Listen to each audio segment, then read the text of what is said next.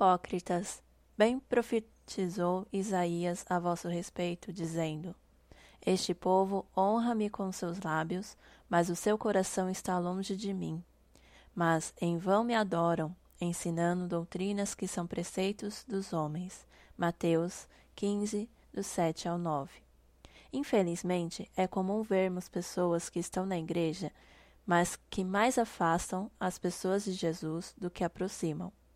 É fácil cair no pecado do orgulho quando buscamos nos santificar e, consequentemente, quando tentamos não nos contaminarmos com as coisas deste mundo.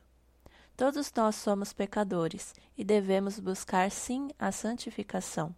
Porém, mesmo dentro desta busca, a nossa natureza pecadora pode nos levar a nos sentirmos orgulhosos diante daqueles que se mostram, entre aspas, mais pecadores que nós. Afinal, olha só que pecador o outro é, não é mesmo?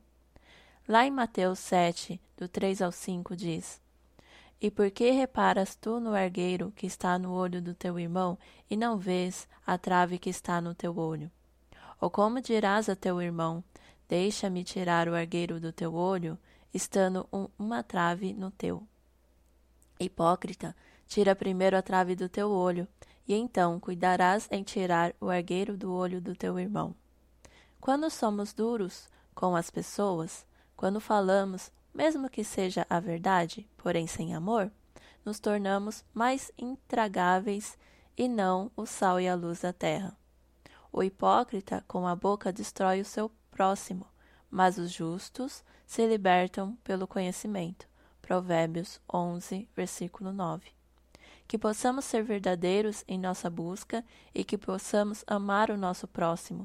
Oro para que a nossa boca seja fonte de bênção e não de destruição. E se você foi tocado por essa palavra e deseja abençoar outras vidas, não deixe de compartilhar via WhatsApp.